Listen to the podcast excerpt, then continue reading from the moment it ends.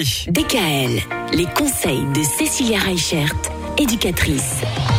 On occupe ses vacances avec les enfants bah, un peu comme on peut, j'ai envie de dire. Mais la bonne nouvelle, c'est qu'on peut justement très bien les occuper, même chez nous. Oui, il y a des super programmes qui sont dans les centres socioculturels que vous trouvez près de chez vous. Alors pour trouver le programme, rien de plus simple, soit vous allez sur le site du centre socioculturel, soit vous pouvez vous déplacer et chercher les programmes. Il y a aussi beaucoup de médiathèques qui proposent des spectacles, des histoires racontées, des kamishibai, enfin plein de choses super sympas. On a aussi euh, bah, des petits journaux locaux qui nous permettent euh, de découvrir un petit peu euh, ce qu'on va pouvoir faire tout au long de la semaine et pendant le week-end.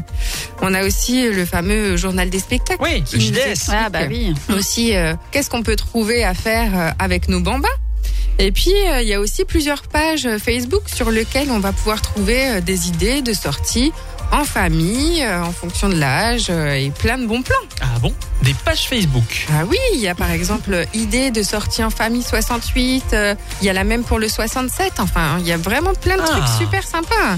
J'ai jamais pensé à ça, tiens. Il faut vivre avec son temps. Voyons, Merci Mickaël. de me rappeler que je ne suis plus si jeune que ça.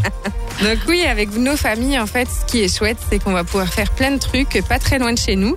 Il suffit juste de chercher un petit peu les infos à gauche et à droite et vous allez pouvoir trouver plein de sorties culturelles en famille.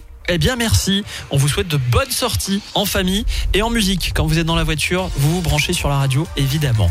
Belle journée, à demain. DKL, retrouvez l'ensemble des conseils de DKL sur notre site internet et l'ensemble des plateformes de podcast.